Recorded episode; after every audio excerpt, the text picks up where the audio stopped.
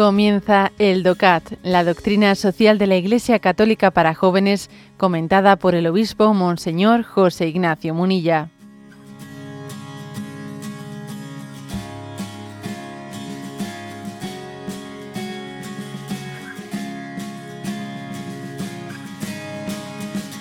Hoy comentamos el punto 22 del DOCAT y entramos así en el apartado titulado La unión hace la fuerza, que es el segundo, el segundo apartado del DOCAT. El primero era el plan maestro de Dios. Era preguntas del 1 al 21. A partir del 22 hasta el 46 va a ser La unión hace la fuerza. Y la pregunta es, ¿por qué la Iglesia, perdón, ¿por qué tiene la Iglesia una doctrina social? y responde, el hombre es un ser profundamente social, tanto en el cielo como en la tierra, depende de la comunidad. Dios hace entrega a su pueblo ya en el Antiguo Testamento de un orden humano y de mandamientos para una vida buena y justa.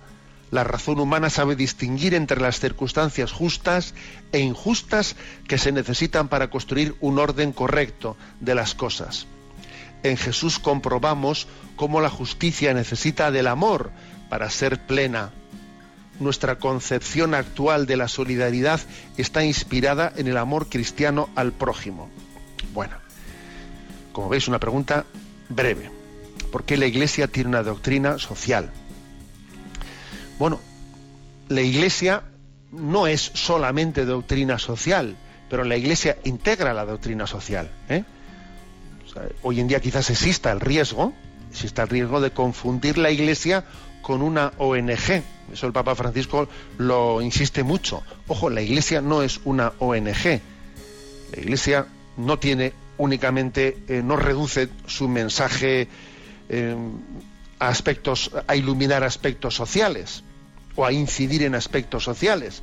La Iglesia tiene también un, pues un mensaje netamente sobrenatural. O sea, la Iglesia, por ejemplo, está llamada a responder a la pregunta del más allá de esta vida, al más allá de la muerte, y a nuestra llamada a la salvación, a la, necesidad de la purificación del alma, etcétera, etcétera. O sea, por ejemplo, ¿no? Por ejemplo.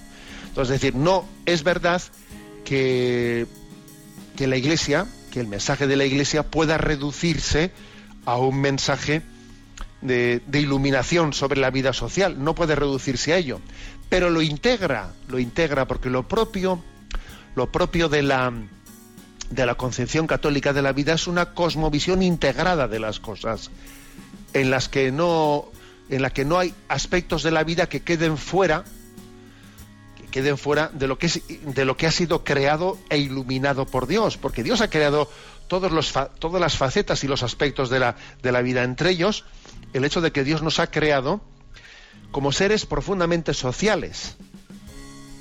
¿Mm? Entonces no se trata únicamente de que es mi salvación, sino nuestra salvación.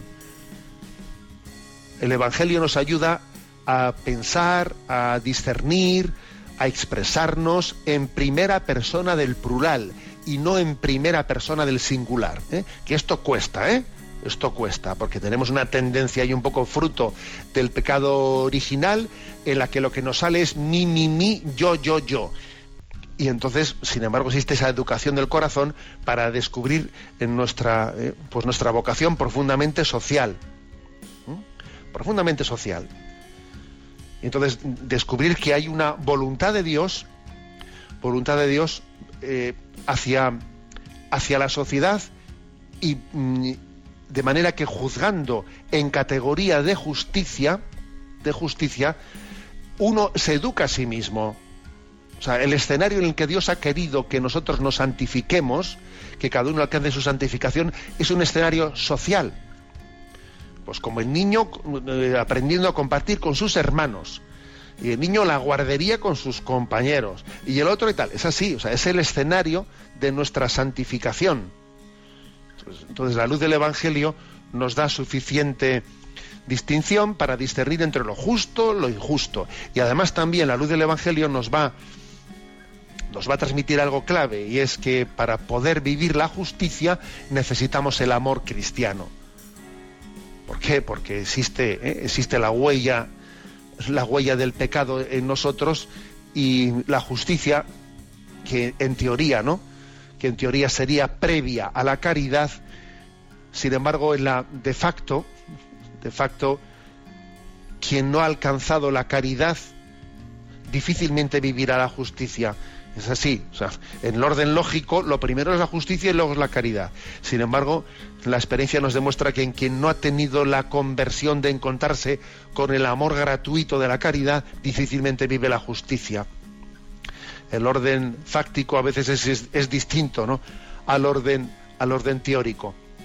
Bueno, pues este es el, gran mensaje. Aquí hay una, una cita de un, de un autor, de un clérigo John Wesley, que es del siglo XVIII, del anglicano, y la cita es la siguiente. Haz todo el bien que sepas, con todos los medios, de todas las maneras, en cualquier parte, a todas las horas, y a quien sea en tanto que puedas.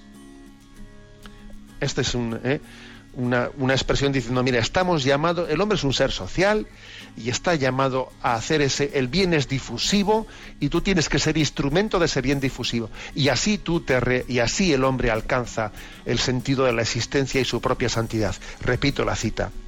Haz todo el bien que sepas, con todos los medios, con de todas las maneras, en cualquier parte, a todas las horas, y a quien sea en tanto que puedas.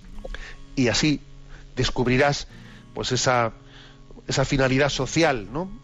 En la, para la que Dios, en, la que Dios te ha creado y en ella encontrarás pues la vocación a la vida eterna en la que todos fuimos creados, en la que también existirá esa vocación comunitaria en la vida eterna. Bien, hasta aquí este comentario ¿no? del punto 22.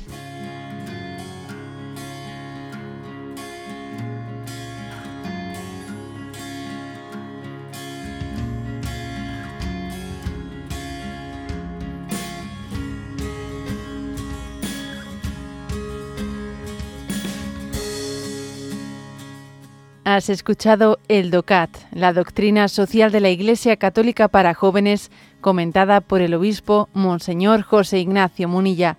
Encuentra todos los audios en radiomaria.es.